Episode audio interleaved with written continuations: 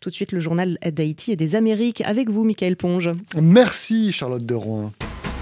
Les États-Unis un an après l'attaque du Capitole de Washington un an et des conséquences irréversibles on décrypte avec notre invité du jour avant de retrouver Franz Duval du Nouvelliste pour l'actualité haïtienne et puis Omicron explose de nouvelles restrictions sont annoncées en Guadeloupe Benoît Ferrand est à la une de la première.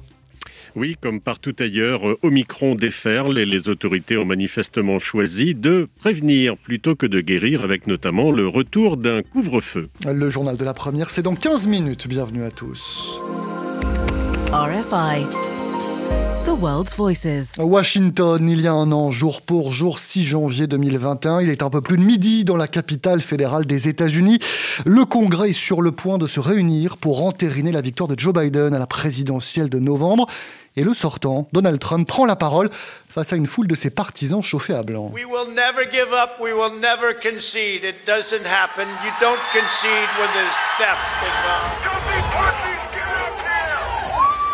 Nous n'abandonnerons jamais, nous ne concéderons jamais la défaite, répète Donald Trump en dépit de toute preuve. L'ex-président alimente le discours de la victoire volée.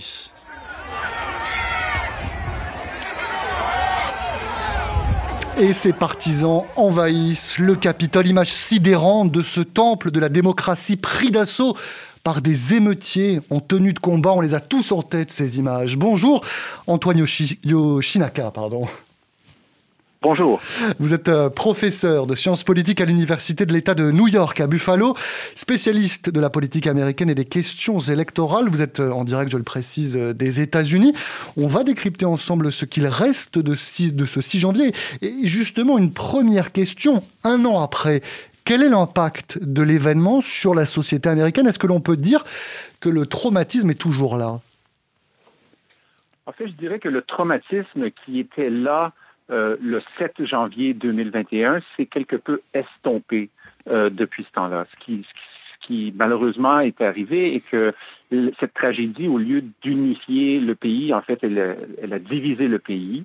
Quant à son importance de cette tragédie, à ses causes, ses séquelles, sa place dans l'histoire, l'histoire avec le grand H, on, est très divisé là-dessus. Et quant au rôle qu'aurait peut-être joué Donald Trump pour inciter ces gens à s'insurger de cette façon. Donc, si je peux me permettre en comparaison, quand on parle par exemple d'une tragédie comme celle du 11 septembre 2001, euh, les gens, peu importe leur allégeance politique, euh, on, on, partagent un certain euh, esprit de communauté qui leur permet de faire front commun face à cette tragédie, et ce n'est pas le cas dans, dans, avec cette, cet assaut du Capitole du 6 janvier. Deux réalités, deux discours qui se confrontent. Antoine Yoshinaka, avant de poursuivre ensemble, je vous propose de jeter un œil à ce qu'en dit la presse hein, ce matin, Marie Normand. Vous avez lu les journaux et c'est bien sûr partout la une de, de, des quotidiens. Oui, avec une grande place accordée aux souvenirs des élus présent ce jour-là au Capitole. C'est la une de Politico, celle de USA Today aussi, qui affiche en une une en noir, blanc et rouge ce matin, flanquée de ces trois mots This is insane, c'est insensé. Pour le Boston Globe, le combat du 6 janvier continue. La nation est toujours en désaccord aujourd'hui, renchérit le Houston Chronicle. Même écho dans une tribune de l'ancien président Jimmy Carter, publiée par le New York Times. Notre grande nation titube désormais au bord d'un précipice de plus en plus profond, dit-il. Pour lui, sans action immédiate, les États-Unis risquent sérieusement de connaître un affrontement civil. Et le quotidien consacre un long papier, en Marie, sur l'emprise que continue à exercer Donald Trump sur le Parti républicain. Oui, Trump qui peut survivre à presque tous les cycles d'indignation quelle que soit leur intensité. Il est aujourd'hui le soutien le plus convoité du parti, son principal collecteur de fonds et le favori des sondages pour l'investiture de 2024. Quant aux médias conservateurs National Review, il n'évoque qu'à demi-mot ce 6 janvier dans l'un de ses papiers. Oui, le 6 janvier était terrible, une série de crimes spectaculaires qui méritent une punition spectaculaire, mais ce média estime que les restrictions sanitaires dans les écoles depuis deux ans sont bien plus graves. Marie, juste pour préciser, on est à trois quarts d'heure du début des, cérémonies. Comment ça va se passer cette journée? Alors, elle commencera par un discours du président Biden dans, quelques minutes, donc à, 9h heure de Washington au Capitole. nous devons décider aujourd'hui quelle nation nous allons être. Allons-nous être une nation qui accepte que la violence politique devienne la norme, dira Joe Biden dans ce discours déjà envoyé à la presse. À midi, les élus de la Chambre des représentants sont convoqués en session pour une déclaration euh, de la présidente de la Chambre, Nancy Pelosi, avant une minute de silence en hommage aux victimes. Et puis, euh, journée ponctuée aussi par une veillée de prière au coucher du soleil sur les marches du Capitole. Mais USA Today précise que la plupart des participants seront des démocrates. Une plaie, on le comprend bien, qui est loin d'être refermée. Merci beaucoup, Marie Normand, au point que certains, eh bien, comme par exemple Mitch McConnell, le leader de la minorité euh, au Sénat, eh bien, ont décidé de, ne pas participer à ces événements, ces commémorations. Antoine euh, Yoshinaka, vous êtes euh, donc professeur de sciences politiques aux États-Unis, vous êtes toujours euh, avec nous. L'ex-président Donald Trump a donc renoncé, lui, à s'exprimer aujourd'hui à l'aune des travaux de la commission d'enquête de cette Chambre des représentants. On sait que Donald Trump a mis ce 6 janvier 2021 187 minutes avant de demander à ses partisans de quitter le Capitole. De plus en plus de révélations aussi nous apprennent que son entourage n'a eu de cesse de lui demander d'intervenir très vite euh, publiquement. Euh, toutes ces révélations jettent un peu plus le trouble hein, sur le rôle qu'a joué Donald Trump ce 6 janvier. Oui, c'est exact. En fait, euh, la commission de la Chambre des représentants a accompli de très gros travail ces derniers mois. Elle a reçu des témoignages et des dépositions de plus de 300 témoins, des dizaines de milliers de pages de documents qui ont été scrutés à la loupe. Mais tout s'est fait euh, pour la, euh, en majoritairement, euh, tout s'est fait à huis clos. Et ça va changer cette année parce que la commission est sur le point de tenir des audiences publiques d'ici quelques semaines. Donc, elle va faire son travail sous le regard des médias et de la population. Et plus tard cette année, elle va rendre public, mm. Euh, elle va publier un, rapport et mettre certaines recommandations. Donc, on s'attend à ce que ces informations, ces preuves soit dévoilé au grand public d'ici quelques semaines. Et, le temps presse, justement. Cette commission, elle pourrait voir euh, son travail euh, mis à mal euh, à l'occasion d'un changement de majorité lors des élections de mi-mandat en novembre. Oui, tout à fait. Euh, écoutez, si euh, pour l'instant les républicains sont quand même euh, en bonne position pour remporter la majorité lors des élections de mi-mandat, et je peux vous garantir que la, première décision qu'une majorité républicaine va prendre en janvier 2023, ça va être de, mettre fin aux travaux de cette commission. Et, et, donc, l'échéancier est très court. Et Donald Trump et ses proches aujourd'hui tentent d'ailleurs de mettre des bâtons dans les roues et de ralentir son travail, on peut le dire brièvement. Tout à fait, tout à fait. Et, c'est euh, dans le but justement, euh, on espère que en, retardant le processus, la commission ne soit pas en mesure de, finir ses travaux à temps. Aujourd'hui, en tout cas, grâce à son travail, on en sait aussi un petit peu plus sur la planification euh, de l'attaque. On le sait, ça a été loin d'être une attaque spontanée. Finalement, elle a été préparée, financée aussi. Vous pouvez nous en parler oui, c'est ce qu'on euh, c'est ce qu'on on, apprend. Euh, l'entourage de M. Trump, on était de concert, on avait planifié. Il y avait le, justement le financement, il y avait des, du grand financement qui se qui se euh, qui avait lieu en, coulisses. Et, et donc, c'est pas un événement spontané, comme vous l'avez dit, c'était vraiment planifié. Or, ils ont vraiment perdu le contrôle parce qu'ils ne planifiaient pas nécessairement d'envahir le Capitole comme ça s'est produit. Oui, quel était le but? Oui. Ben, le but, c'était de retarder le processus parce qu'écoutez. Euh, de certification des résultats, je le précise. De certification du résultat, c'est ça, du, du, président, en s'objectant euh, État par État, en mettant de la pression, en mobilisant des manifestants comme ça. On pensait que peut-être les républicains à la Chambre et au Sénat pourraient s'objecter et ce qui ferait en sorte qu'il en reviendrait au Congrès, à la Chambre des représentants, de choisir un président, et, les républicains avaient la majorité nécessaire de, de vote à la Chambre pour choisir Donald Trump. Et, paradoxalement, les manifestants, euh, en envahissant euh, le Capitole, ont, empêché que cela se produise. Un an après, euh, que sait-on de cette foule? Est-ce qu'on peut dresser un profil type de l'assaillant du 6 janvier? Oui, en fait, ils ont certaines caractéristiques, si vous voulez, démographiques auxquelles on peut s'attendre. Ce sont plutôt des hommes, des hommes blancs, des conservateurs. Ceci dit, il y a des, des chercheurs de l'Université de Chicago qui ont, qui ont trouvé que euh, finalement, euh, leur, leur portrait, de leur profil démographique qui était un peu surprenant. Par exemple, euh, c'était des gens issus des classes moyennes, pas nécessairement des, des, des gens, c'est pas nécessairement des laissés pour compte de la société. C'était, euh, il y avait beaucoup de propriétaires d'entreprises, par exemple des, euh, des cols blancs. Euh, la moyenne d'âge des émeutiers qui se sont fait appréhender, c'était, je crois, dans la quarantaine. Donc, très peu de gens dans la vingtaine et la trentaine, beaucoup de gens dans la quarantaine et la cinquantaine. Et au niveau de la géographie, euh, ces émeutiers euh, vivent dans des ou sont résidents dans des de comtés qui sont majoritairement démocrates plutôt que républicains. Ça, ça en a surpris plusieurs. Et, pourquoi cela? Comment on se l'explique?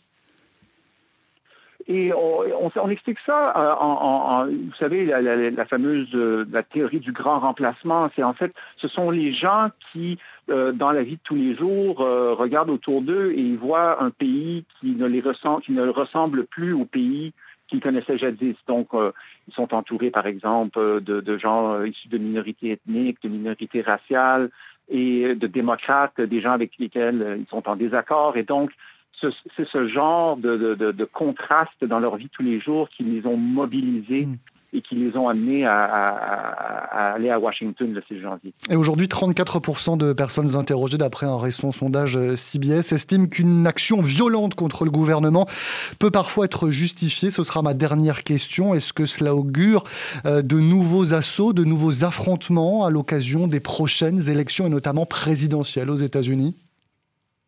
C'est ce qu'on craint. Et il y a d'autres sondages aussi qui démontrent qu'une majorité de la population craint euh, que la violence euh, se répète, que ça se répète encore une fois. Et donc, euh, mais il semble, semble-t-il que ce soit plutôt chez les démocrates que cette crainte qu'on, veut, qu'on, tente de contrer, si vous voulez, cette, cette frange de, de, de, gens dans l'extrême droite, tandis que chez les républicains, on semble être un peu plus las par rapport à cette situation. Donc, mais on le craint et que ce soit Trump lui-même ou un candidat qui se revendique du Trumpisme, mais autre que Donald Trump, on craint que ça se répète euh, encore une fois en 2024 ou en 2028. Antoine Yoshinaka, professeur de sciences politiques aux États-Unis, en direct avec nous euh, de Buffalo. Merci beaucoup d'avoir été avec nous et je précise qu'on poursuivra euh, demain notre analyse de ce 6 janvier, notamment sur le Parti républicain en tant que tel. Qu'est-il devenu un an après? Ce sera avec un nouvel invité. Merci beaucoup d'avoir été avec nous pour l'heure. Il est 8h22 minutes à Port-au-Prince. RFI à Port-au-Prince, 89.3 FM. Et l'actualité haïtienne, c'est avec euh, Franz Duval, le rédacteur en chef du Nouvelliste. Bonjour Franz, bonne année Bonjour Michael, bonne année à tous. On revient ensemble aujourd'hui sur euh, l'arrestation par les États-Unis de Mario Antonio Palacios, cet ex-militaire colombien inculpé par la justice américaine pour son rôle présumé dans l'assassinat du président Moïse. On en parlait hier. Il a, semble-t-il, choisi de coopérer. C'est à la une de votre journal. Tout à fait, c'est ce qu'on a appris de Floride. Mario Palacios, membre de l'équipe de mercenaires qui avait attaqué la résidence du président Jovenel Moïse, c'est le premier inculpé et il faut dire que c'est la justice américaine qui a fait cette première inculpation. Pour le moment, la procédure judiciaire est enlisée en Haïti. Il faut dire que le juge d'instruction continue de faire son enquête. Il n'y a pas encore d'ordonnance de clôture de son dossier et pour le moment, une quarantaine de personnes sont en prison. Mais Mario Palacios, c'est le principal inculpé dans cette affaire, d'autant que dès le début, la justice haïtienne, la police haïtienne avait indiqué qu'il était le chef du commando qui avait pris d'assaut la résidence du président. Mmh. L'assassinat présidentiel, un point culminant d'une violence qui n'a fait euh, que croître en Haïti. 893 morts violentes enregistrées en 2021. C'est un chiffre euh, dont le Nouvelliste aujourd'hui euh, se fait l'écho. Le quotidien France qui consacre aussi son édito à ce nouveau débat sur la date d'une fin de mandat. On s'en souvient, l'an dernier, les discussions tournaient autour de la fin de mandat de l'ancien président, donc Moïse. Et un an plus tard, eh bien, le débat la porte sur la fin de mandat d'un tiers du Sénat. De quoi s'agit-il? Bon, c'est le dernier tiers du Sénat haïtien qui est encore en activité. Le deuxième lundi de janvier, le Parlement doit faire sa rentrée officielle et on se demande si ce sera la sortie du dernier tiers du Sénat. La loi dit clairement qu'ils ont un mandat de six ans, mais ce mandat de six ans est depuis 2020 interprété par le président en poste. En 2020, le président Moïse avait renvoyé un tiers du Sénat déjà. Et maintenant, en 2022, il va revenir au Premier ministre Ariel Henry de dire si l'État haïtien va continuer à verser les salaires et les frais aux sénateurs, ou si tout simplement le Premier ministre va dire qu'il déclare la caducité du dernier tiers du Sénat. C'est une discussion, c'est un rapport de force, c'est beaucoup plus politique que constitutionnel, mais il faut dire qu'en Haïti, à chaque fois qu'il y a une échéance constitutionnelle, les débats sont ouverts parce qu'il n'y a pas de cours constitutionnel et chacun interprète la Constitution suivant sa lecture, surtout quand il s'agit de dates. Et bien sûr, on aura donc l'occasion d'en reparler. France Duval, tout ça est à lire dans le Nouveliste du jour. Merci beaucoup. RFI à Osorno 107.3 FM. De nouveaux visages à la une du Chili après euh, de longs et agités débats. L'Assemblée constituante a finalement élu hier le nouveau duo chargé de diriger les débats jusqu'à la fin des travaux. Cet été, on le rappelle, cette constituante doit rédiger la nouvelle loi fondamentale. Deux personnalités qui succèdent, comme c'était prévu, à l'universitaire autochtone Elisa Loncon. Justine Fontaine. Jorge Abarca vota por María Elisa Quintero. Après huit votes infructueux mardi, les élus de l'Assemblée constituante se sont finalement mis d'accord hier sur le nom de Maria Elisa Quinteros pour présider la constituante. Féministe, écologiste et de gauche, cette spécialiste en santé publique est entrée dans l'hémicycle l'an dernier grâce au soutien d'assemblées de quartiers nées après le mouvement social de 2019 contre les inégalités. Juste après elle, Gaspard Dominguez, un médecin de centre-gauche, a été très largement élu vice-président. Il est le premier gay à accéder à un poste politique si élevé au Chili. Le duo ne faisait pas partie des favoris, mais Maria Elisa Quinteros et Gaspar Dominguez symbolisent à plusieurs titres le renouvellement de la classe politique en cours dans le pays. Ils vivent hors de la capitale, ne militent dans aucun parti politique et ont moins de 40 ans.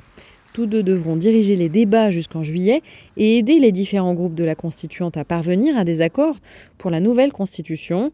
Les premiers articles pourraient être adoptés le mois prochain et le texte final devrait être soumis à référendum en septembre.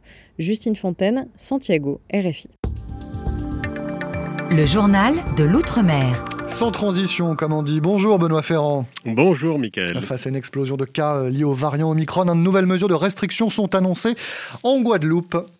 Comme euh, partout ailleurs, euh, Omicron déferle 82% des nouvelles contaminations en Guadeloupe et les autorités ont manifestement choisi une nouvelle fois de prévenir plutôt que d'avoir à guérir. Colette Borda. 3320 cas ont été enregistrés en 8 jours, précisément entre le 27 décembre et le 2 janvier, contre 543 la semaine précédente. Le taux d'incidence maintenant avoisine les 880 pour 100 000 habitants, mais cette flambée dans les contaminations n'exerce fort heureusement pas encore de pression en milieu hospitalier. Trois personnes seulement se retrouvent actuellement en réanimation. Sur le front de la vaccination, pas de véritable sursaut. Le taux de couverture globale dépasse à peine les 44 Au vu de la situation, les mesures de freinage ont ainsi été renforcés. L'état d'urgence sanitaire a été décrété et dans ce cadre, dès vendredi, l'accès aux plages et rivières sera interdit à partir de 18h, de même que les pique-niques et les rassemblements de plus de 6 personnes sur la voie publique et le couvre-feu sera réinstauré entre 22h et 5h. On reste en Guadeloupe avec cette nouvelle étude portant sur la floraison, si l'on peut dire évidemment, floraison massive d'algues sargasses dans les eaux de l'océan Atlantique et de la mer des Caraïbes, étude réalisée par des chercheurs d'une université anglaise. Sébastien Gilles. Apport en nutriments issus de trois grands fleuves qui interagissent avec l'Atlantique, l'Amazone, le Congo et le Mississippi, le stress éolien et les remontées d'eau profonde au large de l'Afrique, ou encore la fréquence et l'intensité des ouragans. Première conclusion, le vent ou les ouragans peuvent être écartés comme facteurs contributifs à ces floraisons. Les apports en nutriments et notamment en nitrates ne peuvent pas non plus en l'état des connaissances scientifiques, être désigné comme facteur contributif. Il joue effectivement un rôle, mais cantonné, selon les scientifiques, dans les zones de panache de ces fleuves, Or, les floraisons massives ont été observées également en dehors de ces zones. En conclusion, l'énigme de la prolifération des sargasses dans l'Atlantique, si elle n'est plus entière, reste importante. L'hypothèse d'un changement de régime global, qu'il est encore trop tôt pour étayer, est avancée par les auteurs de cette étude. En conclusion, Bon après-midi, Michael. À demain. Merci beaucoup, Benoît Ferrand, à vous et aux équipes euh, de la première. Ainsi se referme notre euh, rendez-vous d'Haïti et des Amériques réalisé aujourd'hui par Claude Battista. Bonne journée et à demain.